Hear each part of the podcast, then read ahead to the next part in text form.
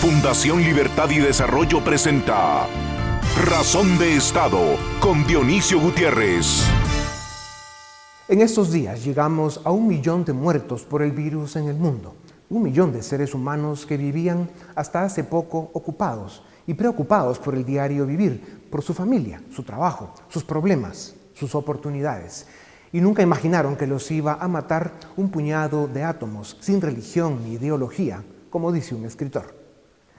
El 13 de marzo, hace siete meses, inició la emergencia sanitaria en Guatemala, donde hasta hoy hemos perdido 3.310 vidas. Nuestra economía está sufriendo daños sin precedentes y como nación hacemos lo que podemos con lo que tenemos. Para la realidad socioeconómica de nuestro país, los números de la crisis son comparables con los de la región o incluso mejores lo cual no es mal de muchos, consuelo de pocos, sino la prueba de que un gobierno recién instalado, después de 35 años de corrupción y desmantelamiento del Estado, ha sido capaz, a pesar de todo, de mantener el barco a flote. Con el paso de los meses, desde la ciencia y la medicina del planeta, sus mejores exponentes, usando su herramienta más efectiva, la prueba y error, afirman que el COVID-19 está dejando de ser una enfermedad letal, que cada día, a pesar de que el contagio aumenta por la necesaria e inevitable reapertura, muere menos gente. Los hechos confirman que la medicina está aprendiendo a tratarlo y esperan que en poco tiempo este virus se comporte como otros con los que hace años vivimos. A lo que obliga el honor es hacer en cada oportunidad un merecido reconocimiento a los equipos médicos, los hombres y mujeres que en condiciones lamentables ejercen un admirable heroísmo. En muchos países como Guatemala se habla de normalización, un término con el que se pretende elevar a normal lo que no era. Nuestro compromiso hoy no solo debe ser alcanzar la victoria contra un virus, sino también lograr la curación y la inmunidad contra la corrupción y la incompetencia de los políticos, contra la ignorancia de los grupos que promueven el conflicto porque no entienden el proceso económico, contra la indiferencia, cuando no la mediocridad de las élites. Desde las tribunas del poder toca hoy, más que nunca, diseñar y ejecutar un proyecto de desarrollo para Guatemala este esfuerzo impostergable tiene como punto de partida que el pueblo valiente y luchador que es Guatemala ponga en orden a los matarifes del Congreso que evaden y se hacen los tontos, tirando los proyectos de reformas que el Estado necesita al cajón de los asuntos irrelevantes. Parece increíble que esos políticos no se enteran de que su trabajo consiste en estar al servicio de los ciudadanos. Por eso no podemos volver a la normalización del silencio, el olvido, el engaño. Debemos construir una sociedad de valores que respeta la libertad, la vida y la propiedad. Debemos construir una cultura de respeto, solidaridad y convivencia cívica.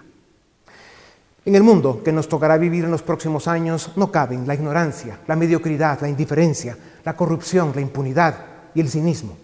Los próximos años deben ser el momento del ciudadano libre, claro, exigente, cumplidor de responsabilidades, consciente de los tiempos que le tocó vivir, dispuesto a triunfar. Un ciudadano que haga vivas las virtudes ciudadanas que hoy nos demanda la historia. A continuación, el documental En Razón de Estado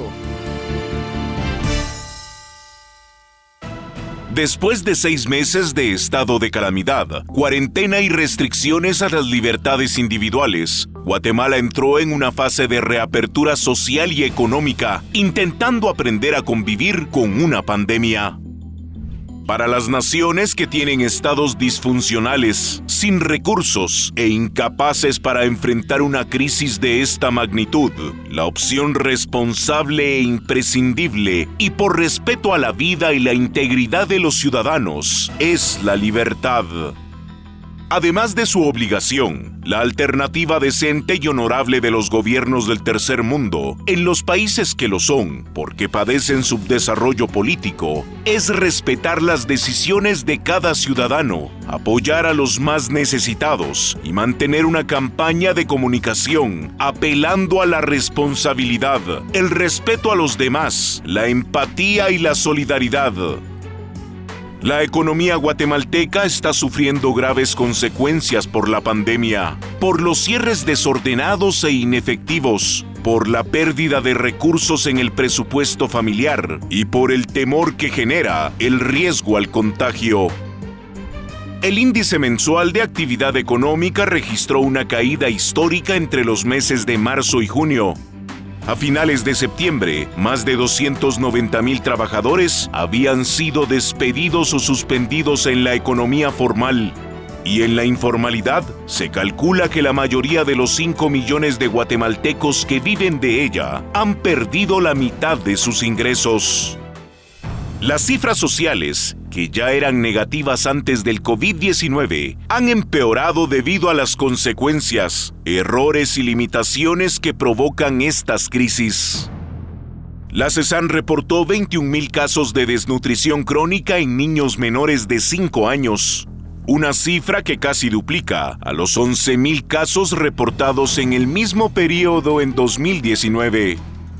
Asimismo, una encuesta evidenció que uno de cada dos hogares dejó de comprar alimentos por falta de dinero y uno de cada cuatro hogares eliminó un tiempo de comida por falta de recursos. La devastación económica, social y humana que está dejando esta pandemia no tiene precedentes. La recaudación fiscal que ya era mediocre por los niveles de evasión e informalidad, está en números negativos desde abril. Y si sumamos la incompetencia y la corrupción crónicas que sufre Guatemala, se hace obvia la radiografía de un Estado paupérrimo y mediocre. Para Guatemala, la reactivación económica debe ir mucho más allá de eliminar restricciones, la catástrofe humanitaria y las amenazas políticas imponen que élites y ciudadanos estemos a la altura de las circunstancias.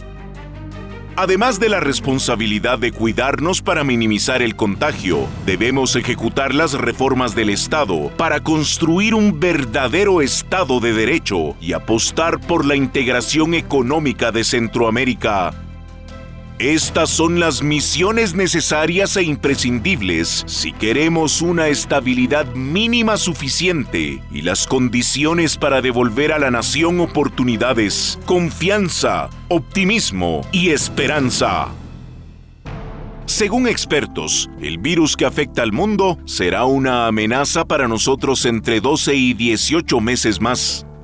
En el escenario optimista, se asume que llegará la vacuna y se habrá generado algún nivel de inmunidad comunitaria.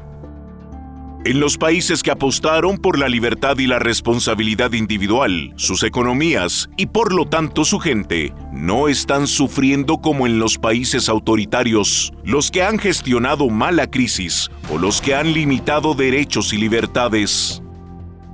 La ruta de la pandemia está proyectando que cuando la hayamos vencido, el número de fallecidos por millón de habitantes por el virus será muy similar en las geografías donde la gente en libertad decidió cuidarse. El reto en medio de esta tragedia es evitar pérdida de vidas por hambre. Guatemala debe seguir el ejemplo de los países que están navegando con más éxito la tormenta y gobierno y ciudadanos debemos entender que hasta que el cuerpo no aprende a vivir con un virus nuevo, por contagio superado o por vacuna, el número de contagios inevitablemente aumenta. Así funcionan las pandemias. Es cierto que, en el mundo, con la reapertura, los contagios suben, pero afortunadamente la tasa de letalidad está bajando drásticamente el tiempo y la experiencia confirman que el uso de mascarilla, distancia y libertad son la clave que nos permitirá salir mejor librados de esta pesadilla. En Guatemala, hacemos lo que podemos con lo que tenemos. Y por eso, con más razón, la comunidad médica nacional, que trabaja con dedicación y sin descanso, y que ha logrado mejorar el tratamiento y reducir el índice de mortalidad, merece nuestro respeto y agradecimiento. La realidad y los desafíos que debemos enfrentar son aprender a vivir en pandemia hasta que la derrotemos, reactivar nuestra economía, aliviar el sufrimiento de los más necesitados y obligar a que el Estado recupere y construya las funciones y capacidades que le permitan ser digno de ese nombre. A continuación, una entrevista exclusiva en Razón de Estado. Bienvenidos, esto es Razón de Estado y tengo el gusto de presentarles al doctor Luis Pedro Villanueva, médico y cirujano, graduado con honores con posgrado en medicina interna. El doctor Villanueva ha participado en programas especiales en las universidades John Hopkins, la Universidad de Massachusetts y la Universidad de Florida. Es miembro de las más prestigiosas organizaciones de medicina en Estados Unidos y en Guatemala. Es una autoridad médica en los hospitales Esperanza, El Pilar y el Herrera Gerandi. Ha curado y salvado vidas toda su vida. Pero en especial el doctor Villanueva es un gran profesional, sobre todo un gran ser humano y un ciudadano presente, ejemplar y comprometido con su país. Doctor Villanueva, bienvenido a Razón de Estado. Gracias por su tiempo. Sabemos lo ocupado que está. Em, usted ya pasó por el virus, está tratando a muchos pacientes que lo están sufriendo. Queremos que eh, nos dé hoy su opinión de todo lo que le toca vivir, la experiencia que ha agarrado con el virus. Y además sabemos que lo puede hacer con mucha brevedad porque usted, eh, además de un gran doctor, ya es una leyenda urbana, así que sabemos que lo logrará. Doctor, la naturaleza de una pandemia eh, provocada por un virus nuevo para el cuerpo humano es el contagio. La salud y trabajar para sobrevivir son eh, las dos dimensiones básicas de la vida. Después de siete meses de crisis, ansiedad, incertidumbre y aprendizaje, se puede encontrar el balance entre cuidarse para evitar el virus, pero también evitar morir de hambre. Dionisio, muchas gracias por la oportunidad. Es un privilegio para mí estar aquí. Gracias, doctor. Una pregunta muy compleja y complicada, el balance entre las restricciones que han habido en muchos países y el control de la epidemia. Y yo les quiero decir que mi opinión es que no, no puede divorciarse el tema de la economía y la salud. Sobre todo en países como, como Guatemala, donde una expresión que usted usa, uno con lo que eh, eh, produce en el día, come en la, en la noche. O sea, esta epidemia tiene muchos matices y lo que se ha visto es que eh, el daño para la economía con encierros muy largos no altera la mortalidad. Es más, aumenta la angustia, la ansiedad, la depresión, la tristeza, los despidos. Definitivamente yo creo que la época de encierro ya pasó. Y ahorita creo yo que debemos de ser responsables y abrir más al país. Doctor, eh, el doctor Asturias, titular de, la COPRE-COVID, eh, a quien aquí criticamos en algunos momentos por, por, tal vez estar viendo que había un exceso de restricciones, pero eh, de quien reconocemos su valentía, su capacidad y que pues tuvo, el, digamos, el, valor de hacer el sacrificio de venir de Estados Unidos a Guatemala a enfrentar un tema que no es nada fácil. Probablemente muy pocos o nadie habrían aceptado esto, pero en este momento él ha dicho que aquí llegó la hora, dada la realidad socioeconómica de Guatemala, de apelar a responsabilidad individual, que cada día hay más consenso de que los costos de volver a cerrar serían altos o incluso catastróficos y los beneficios bajos. ¿Está de acuerdo con esa visión? Eh, el doctor Asturias lo respeto, es una persona valiente que aceptó eh, apoyar a su país en un momento muy complejo y por supuesto eh, nadie es perfecto, a haber tenido cuestiones que a lo mejor pudo hacer mejor o no, pero mis respetos para el doctor Asturias. Em, a mí me, parece que eh, los retos de esta pandemia son muy dinámicos, son muy cambiantes.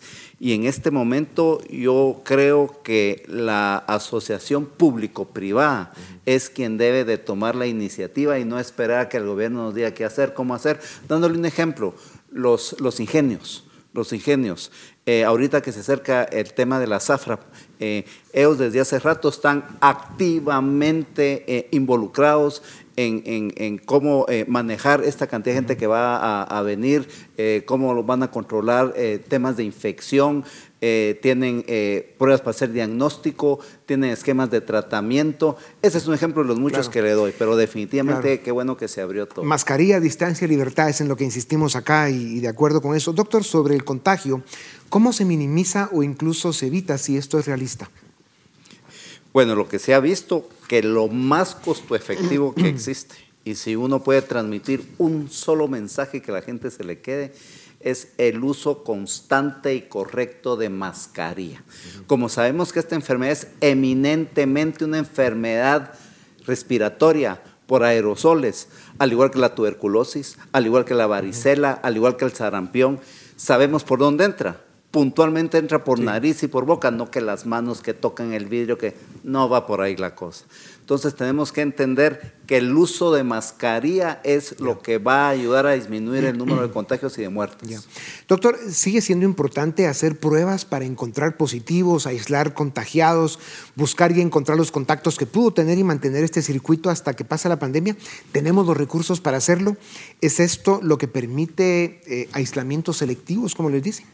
Pues idealmente sí, por ahí debería de ir la cosa, sobre todo si uno vive en Milán o en Madrid o, en Manhattan. Pero imagínense qué hace la gente si vive, por ejemplo, en Mataquescuintla o en Guastatoya, en el Progreso, que tiene síntomas de COVID, que le hacen ese hisopado que uno siente que le sacan el ojo por atrás, lo tienen que mandar a un laboratorio de referencia, que cuando viene el resultado uno ya se compuso y ya infectó a muchas personas.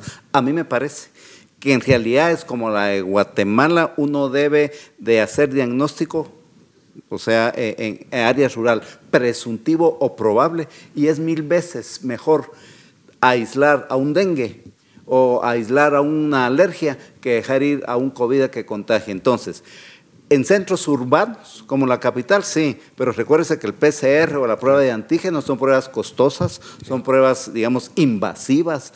Eh, yo creo que eh, para la realidad de los países tercermundistas tenemos que fortalecer el diagnóstico presuntivo y el tratamiento temprano y agresivo. Por eso era importante tenerlo usted, doctor, en esta tribuna algún día de estos y qué bueno que lo hicimos hoy.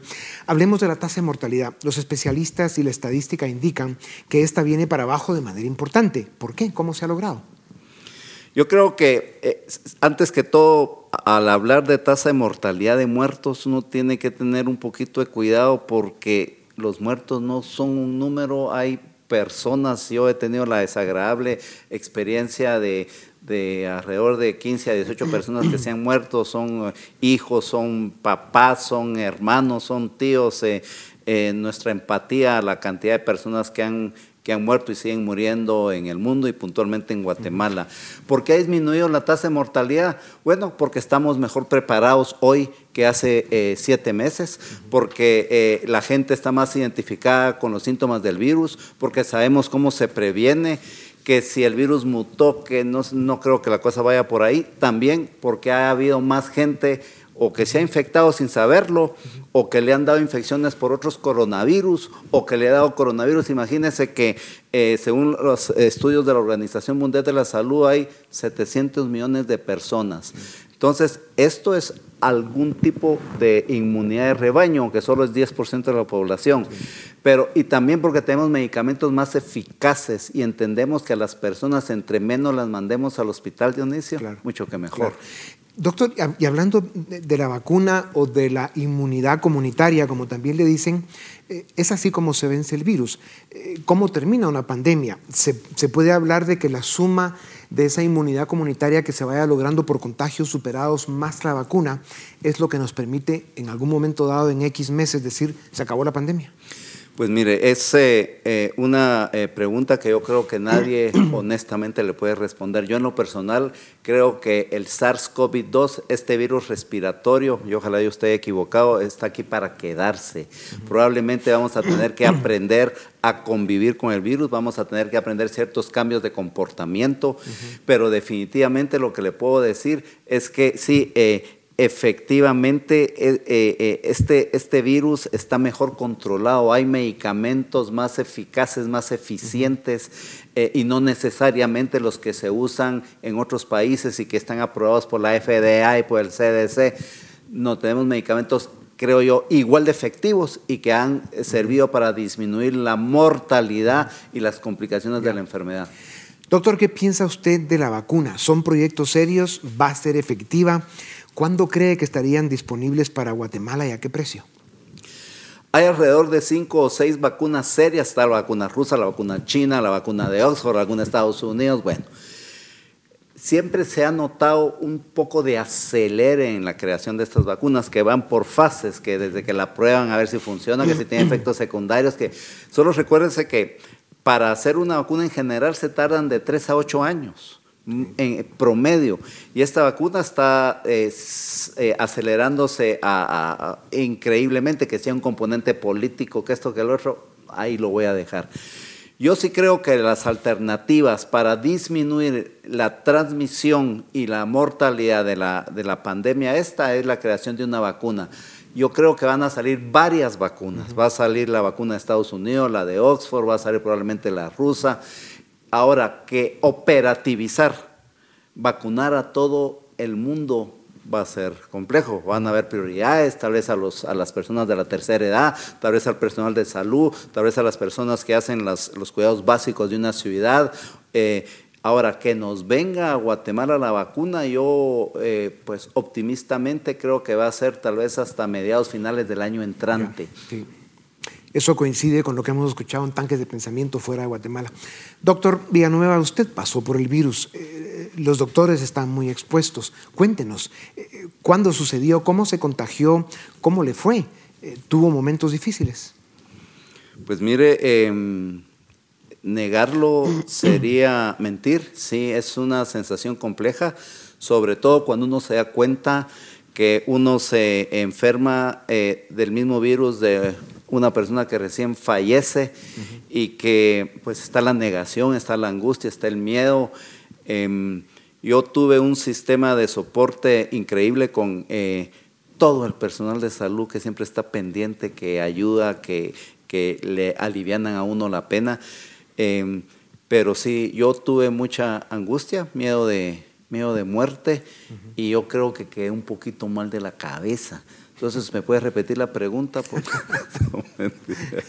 Pero claro, es que con el nivel de exposición que usted tiene, porque además ya nos contará de que está a cargo de una de las unidades más importantes de COVID en Guatemala, usted maneja ese centro donde está atendiendo a mucha gente, claro, y pasó por el virus ya hace varios meses. Sí. Eh, ¿Cómo se siente? ¿Ya lo superó? No, sí, y, quiero contarle que no es lo mismo haberse enfermado hace cinco meses que enfermarse ahorita. Entre uno más tarde se enferme, mucho que mejor, hay más alternativas, somos más eficaces para tratar las complicaciones de la enfermedad. Sí, ya lo superé y, afortunadamente estoy de regreso trabajando eh, en pacientes con COVID eh, moderado a severo. Y además haciendo una gran labor y sabemos que el día no le alcanza, deberían tener 200 horas para usted cada uno. Doctor, ¿ya tiene defensas usted por haber pasado por el virus? Sí, afortunadamente sí tengo defensas y espero que me duren mucho tiempo. Sí. O sea que el volverse a contagiar no necesariamente es una alternativa. Pues yo no creo que eh, la reinfección sea algo que lo haga uno perder el sueño, porque eh, imagínense, según las nuevas estadísticas que, que publicó la Organización Mundial de la Salud, donde se estima que hay 700 millones de personas infectadas. Y hay cuatro casos reportados de, gente que ha estado medio asintomática. Ni perdamos el tiempo en eso. más fácil que le caiga un meteorito dos veces. Sí, de acuerdo con eso, Doc. ¿Qué medicinas tenemos disponibles en Guatemala para aliviar los efectos del virus? ¿Y cuál es la combinación más efectiva para eh, curarse? Bueno, cuando, hablo de, cuando hablamos de medicamentos, tenemos que decir medicamentos en fase ambulatoria y medicamentos para pacientes hospitalizados.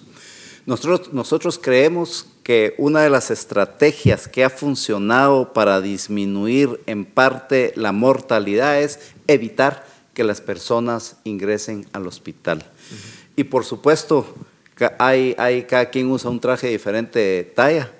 Eh, pero nosotros consideramos que personas que tienen síntomas sugestivos de COVID, idealmente si se pueden eh, hacer eh, la prueba, pero si no se puede, me parece que depende de la edad, depende de si tiene factores de comorbilidad, que puntualmente los más importantes es diabetes, hipertensión y obesidad, definiendo como obesidad una, eh, un índice de masa corporal arriba del 30%, a mí eh, me parece que lo que hay que fortalecer es primero que descansen, que tengan por lo menos siete horas de sueño, que hagan ejercicio, que fortalezcan su espiritualidad. Como mencioné, que, que par copitas de vino, al menos a mí me funciona así. De las, de las intervenciones medicamentosas, porque también eh, están las no medicamentosas que funcionan como el uso de mascarilla y todo eso, que a lo mejor lo hablamos en su momento. Maravilloso la vitamina D, la vitamina C, el zinc la ivermectina, la tiamina, los esteroides y todo esto se puede hacer ambulatoriamente. Cuando el paciente necesita hospitalización, que hay criterios de hospitalización, pues aquí tenemos plasma convaleciente, que es muy parecido en cierta parte a, este, a estos anticuerpos policlonales que han estado muy de moda porque se usaron en una persona importante en Estados Unidos. Aquí tenemos para la fase viral, tenemos Rendecivir, para la fase, digamos, de, respuesta alérgica o, inmune, tenemos tocilizumab, tenemos eh, eh, esteroides. O sea, realmente en este momento a nivel público y privado, para las personas que necesiten hospitalización, contamos con los mismos medicamentos aprobados por la FDA. Sí, y esto, doctor, es una gran noticia lo que usted nos cuenta, porque sí se, se ve que hemos avanzado de manera importante en Guatemala para enfrentar eh, la pandemia. Y usted mencionaba dos cosas que en los minutos que nos quedan quisiéramos eh, que, haga énfasis. Eh, la importancia de intervenir el virus de inmediato, en el primer momento de síntomas, es clave la intervención. ¿Por qué es tan importante? Y ya que nos dice que hay medicinas disponibles, ¿cómo puede acceder la gente para tener acceso a esos medicamentos. Si nosotros consideramos que eh, entre menos vayan las personas al hospital, mucho que mejor, sobre todo si no tienen necesidad de oxígeno suplemental. Nosotros consideramos que el tratamiento y la identificación temprana y el tratamiento agresivo en casa no solo es más económico, no hace que los hospitales estén saturados, porque recuérdense que también tenemos problemas de dengue, de zika, chikungunya, de fiebre tifoidea, de, violencia, etcétera. Entonces, nuestro sistema de salud casi siempre está saturado, de tal manera que no lo queremos sobrecargar metiendo pacientes que realmente se pueden tratar en casa. Consideramos que los pacientes con casos probables o sospechosos de COVID-19 hay que tratarlos temprano, agresivamente, y es importante eh, hacer, digamos, los cercos epidemiológicos de las personas que han estado en contacto con ellos. Y estoy seguro que así estamos logrando... Doctor, y con la debilidad estructural que tenemos en Guatemala de nuestros hospitales y la falta de recursos, em, ¿cómo puede acceder la gente que no tiene, digamos, la oportunidad incluso de ir a un hospital, eh, el tener eh, pues acceso a las medicinas? hay diferentes alternativas, definitivamente la medicina virtual es algo que debe de ofrecerse a nivel nacional. Porque uno puede desde su computadora ver a una persona y, tener, digamos, los botiquines, que hay muchas eh, instituciones públicas y privadas que la están haciendo, que cuentan con los medicamentos estos que le mencioné y que hacen la diferencia si se empiezan temprano. Doctor Villanueva, para terminar, ¿Cómo califica usted la respuesta mundial a esta pandemia? ¿Estaba la especie humana preparada para enfrentarla? Y, le hago esta pregunta en el marco de lo que usted ya mencionó, la, tragedia humana que representa eh, un fenómeno como una pandemia que nos cayó sin tener la más minimidad que venía y que sin duda alguna no solo nos ha hecho perder vidas eh, por el virus, sino además por las otras dimensiones de esta tragedia, ¿no? el hambre, la depresión, hasta el suicidio. O sea, hay situaciones, aparte del, mismo virus, que están teniendo un impacto importante en la vida de los seres humanos. ¿Cómo, ¿Cómo ha reaccionado el mundo? ¿Estaba preparada la especie humana para una pandemia? Yo creo que no. Yo creo que esto nos vino a evidenciar lo diminutos y lo vulnerables que somos y cómo nos vino a cambiar lo que dábamos por sentado, como, como juntarnos con nuestros hijos, con nuestros amigos, nos vino realmente a alterar cómo, cómo honramos la muerte porque ya ni, ni, ni, podemos, por ejemplo, las personas que fallecen, eh, hacerles un funeral, por ejemplo, como esta enfermedad es una enfermedad sola y de, y de, mucha, y de mucha angustia, como por ejemplo vino a fortalecer la epidemia de angustia, de temor, de, de bueno, estamos desesperados de la cuarentena y estamos desesperados de la mascarilla y que, que si estábamos preparados, a mí me parece que no. A mí me parece que lo que sabemos, Dionisio, es que sí hubo un poco de respuesta tibia de algunas instituciones eh, que no, no, no, hicieron su trabajo de divulgar la información como tenían que hacerlo. Pues por eso, doctor, es tan importante el escuchar su voz, su experiencia y, tener acceso en la medida de lo posible a su capacidad. Vamos a invitarlo más a esta tribuna. Qué privilegio haberlo tenido con nosotros, doctor. Muchas gracias también a ustedes. Gracias. Esto es Razón de Estado. A continuación, el debate en Razón de Estado. Bienvenidos al debate en Razón de Estado. Hoy hablaremos un poco de la perspectiva que tenemos de, esta, de estas nuevas medidas a partir de que se acaba el estado de calamidad y de que queda un tablero que, que pues va marcando los niveles de alertas como en el pasado, solo que ahora sin algunas restricciones como el toque de queda y el cierre de algunas actividades en particular. Así que hoy nos van a acompañar eh, Javier Cepeda, él es director ejecutivo de la Cámara de Industria, y también Rodolfo Mendoza, él es director ejecutivo eh, perdón, él es analista y director estratégico de la firma de inteligencia diestra. Ambos bienvenidos y muchas gracias por acompañarnos en Razón de Estado. Empezaría quizás contigo, Rodolfo, para que nos dieras una perspectiva desde tu visión más estratégica de cómo ves el avance de lo que algunos llaman segunda ola, aunque en Guatemala eh, algunos dicen que probablemente estemos en la misma ola, ¿no? porque no hemos tenido quizás la misma eh, dinámica que otros países. Así que eh, ahora que se acaba el estado de calamidad, ahora que eh, continuamos un poco más con las medidas del tablero, las posibles multas y demás, ¿cuáles son tus perspectivas para lo que resta del año en la evolución de la pandemia, Rodolfo? Bueno, muchas gracias. debemos decir que una segunda ola siempre era inevitable que viniera. Ha sucedido en prácticamente todos los países del mundo. Actualmente está sucediendo en 75 países alrededor del mundo y tenemos, eh, contando cuántos países no han tenido una segunda ola, únicamente encuentro que son alrededor de 15 que después de haber pasado su primera ola, dos meses después no tengan una segunda. Pero cuando tú miras esos 15 son islas muy pequeñas o ciudades-estado, donde es mucho más fácil poder controlar eh, lo que es el contagio. Entonces, en Guatemala era inevitable. Y aquí debo decir dos cosas. Primero, mucha gente temió que se iba a dar de inmediato en la reapertura, creían que iba a haber un rebote eh, muy rápido. Y desde ese momento nosotros advertimos que no sería así, porque los países que la habían experimentado, la habían experimentado entre 45 a 60 días después, eh, debido a que la gente al inicio no sale con la misma confianza como uno esperaría. Y eh, así sucedió. a finales de septiembre, eh, nosotros habíamos dicho entre el 15 de septiembre y el 1 de octubre, finales de septiembre, comenzó a verse ya los primeros indicios de lo que nosotros llamaríamos un rebrote o segunda ola.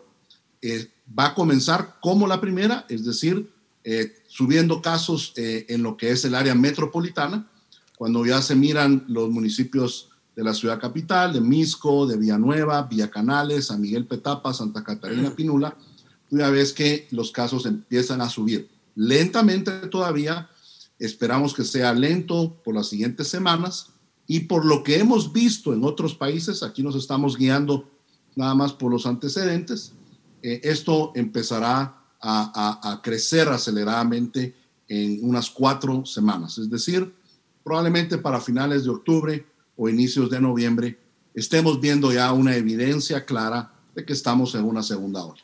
Gracias, Rodolfo. Bueno, Javier, eh, hay que recalcar y algo que decía Rodolfo que es muy importante. El, virus pues, vino para quedarse, ¿no? O sea, no es que se va a ir eh, en ningún país del mundo. Esto es una cuestión que tenemos que aprender a vivir con ella. Hay que repetirlo eh, frecuentemente para no, no, generar falsas expectativas. Entonces, aparentemente, Javier, es cierto, el estado de calamidad se acaba ahora, pero es cierto que también desde agosto, o como lo mencionaba Rodolfo, hubo ciertas digamos, se liberaron ciertas restricciones a, la actividad económica en general y sin embargo no hemos visto de momento que haya un rebrote descontrolado. Es decir, pareciera que más o menos estamos aprendiendo a vivir con el virus. ¿Cómo han visto ustedes esta evolución de esta apertura gradual de actividades, Javier? En primer lugar, quisiera reiterar lo que mencionabas en cuanto a que es muy, importante que las personas y los televidentes y la población en general, pues eh, reafirmemos que estamos dentro de una reapertura gradual, eh, no es volver a la normalidad antes del mes de marzo, por lo tanto es importante que sigamos teniendo y guardemos las medidas eh, básicas, que son el distanciamiento social, el uso de la mascarilla, tapabocas y el lavado de manos. Eh, en cuanto a la reactivación eh, que mencionabas, la verdad es que hemos visto ya solo con la movilidad vehicular que hay cierto movimiento mucho mayor que otras semanas, que otros días anteriores. Y en cuanto a los números, pues el índice económico semanal que presenta la Universidad del Valle de Guatemala cerró en septiembre con una mejora reportando un menos 1.2%. Antes de la pandemia oscilábamos entre el 2.5 y el 5%. El, uno, el menos 1.2 ya es una mejora en relación a lo que teníamos con meses anteriores.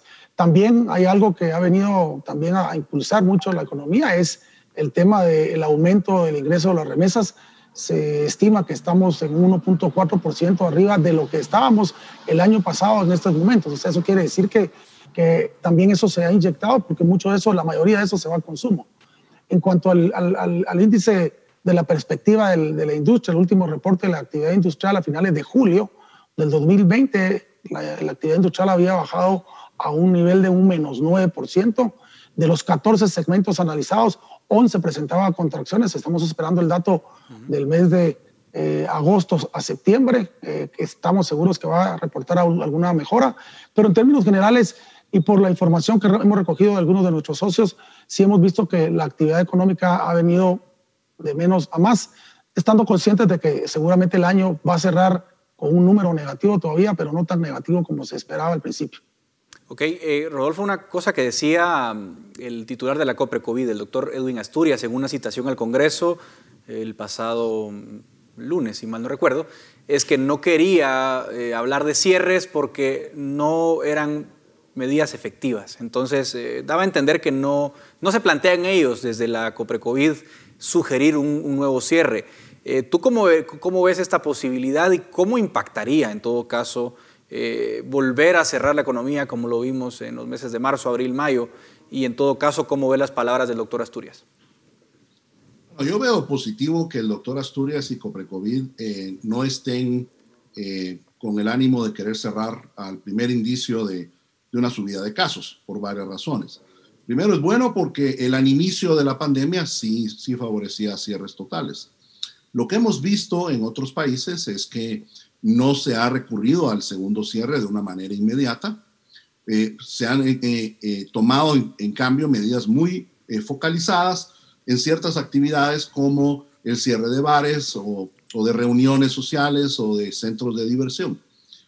algunos han logrado doblegar las curvas de esa manera, se fue el caso de Florida, de Texas, de Arizona, sin tener que cerrar para nada la industria o el comercio eh, o los centros comerciales eh, eh, o ninguna otra actividad.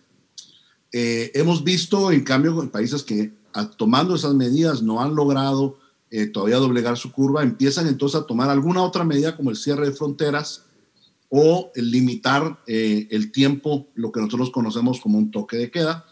Y la el único país hasta ahora que ha hecho un cierre total es Israel, eh, Israel lo hizo en un caso extremo, cuadruplicó sus casos. Eh, el equivalente en Guatemala sería llegar a 6 mil casos diarios, o sea, es un extremo. Y Israel llevó con esa subida de casos a ser el país del mundo con más cantidad de casos cada 100 mil habitantes. Entonces, eh, yo esperaría que ese cierre sea de nuevo un extremo ya muy lejano y que primero Dios no se dé.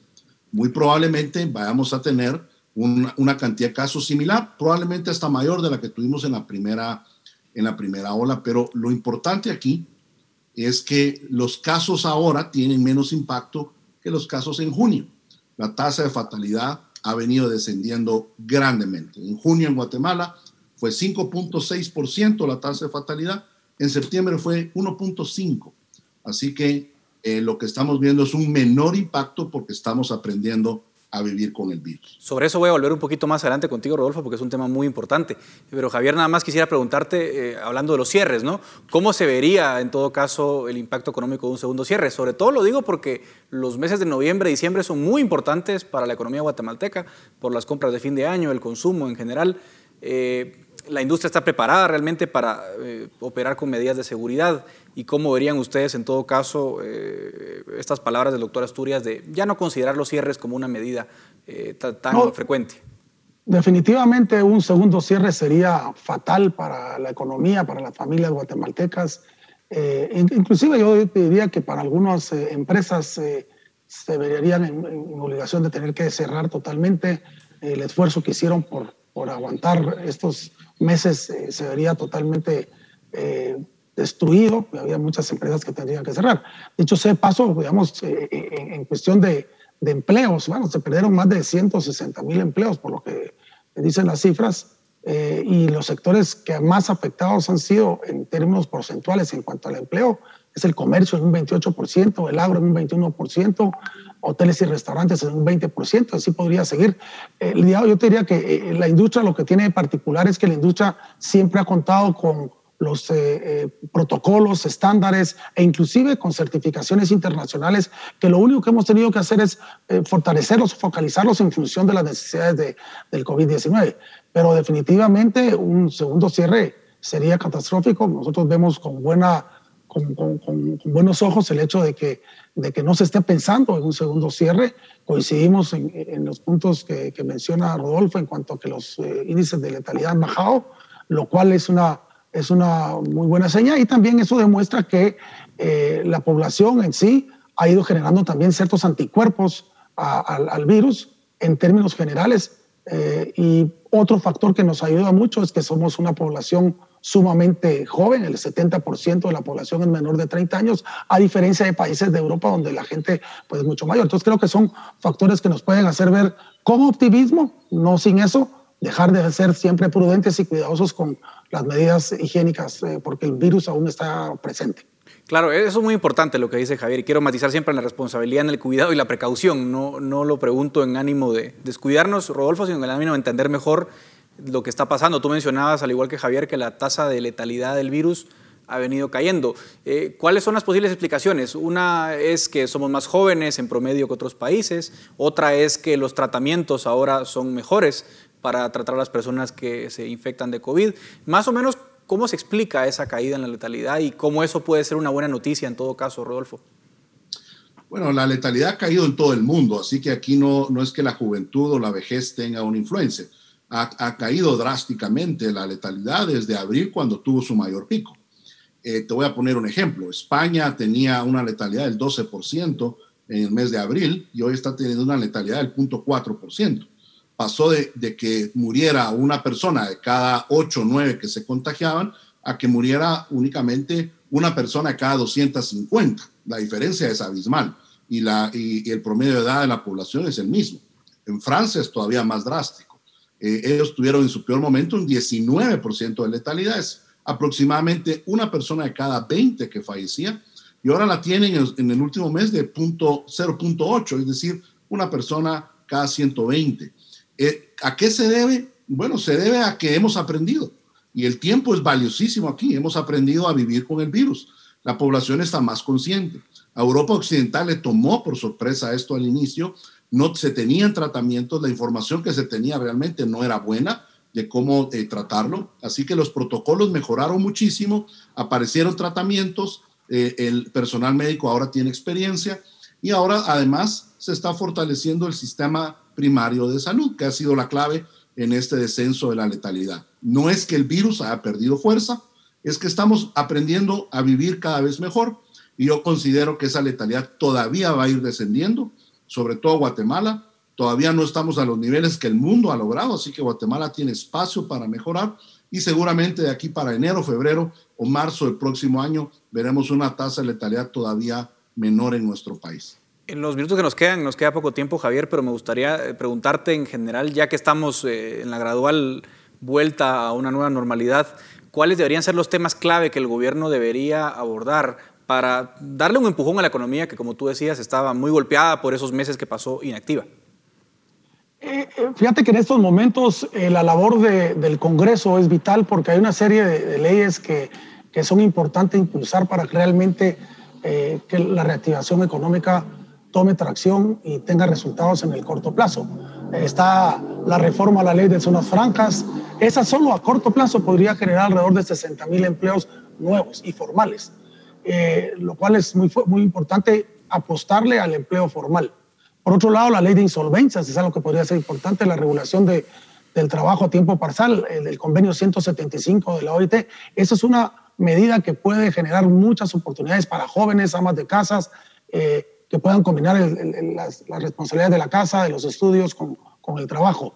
Eh, la ley de simplificación de trámites, trámites, administrativos. Aquí la burocracia es el peor enemigo de la formalidad. Es mucho más fácil saltar de la formalidad a la informalidad y hay que incentivar a que realmente eh, con menos burocracia y menos trámites o trámites más ágiles podamos tener empresas que se, más empresas que se abran.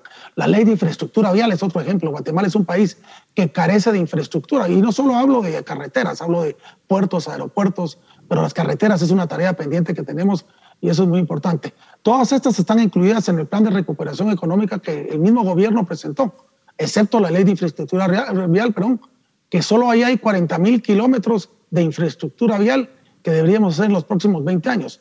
Eso va a generar eh, empleo, va a, reducir los costos de transporte, nos va a hacer un país mucho más eficiente. Eh, y por poner otra cosa, el, tema de la aprobación de la carretera Escuintla-Puerto Quetzal también es, es, es, algo que el Congreso tiene una tarea muy importante. Definitivamente el gobierno lo que debe hacer desde el Ejecutivo es también ser mucho más eficiente en el uso de los recursos, pensar en un presupuesto donde se vaya más eh, a, la, a la inversión que al funcionamiento del Estado, tiene que empezar a ver cómo hace para, para tratar de, de desentrampar o desenmarañar tanto eh, eh, pacto colectivo que ha sido, que es lesivo para el Estado y para, para miles de guatemaltecos que no tienen oportunidades de, de empleo formal. Muchas gracias, de verdad que les agradezco a ambos por este interesante análisis. Hay muchas razones para ser optimistas, siempre y cuando la responsabilidad individual, el cuidado, el lavado de manos, el distanciamiento y el uso de la mascarilla sean las reglas y los ciudadanos somos responsables, podremos entonces eh, salir mejor de esta pandemia que nos azota. Así que reitero mi agradecimiento a, a ustedes dos. Para nosotros es momento de poner fin a este debate en Razón de Estado. Razón de Estado con Dionisio Gutiérrez es una producción de Fundación Libertad y Desarrollo.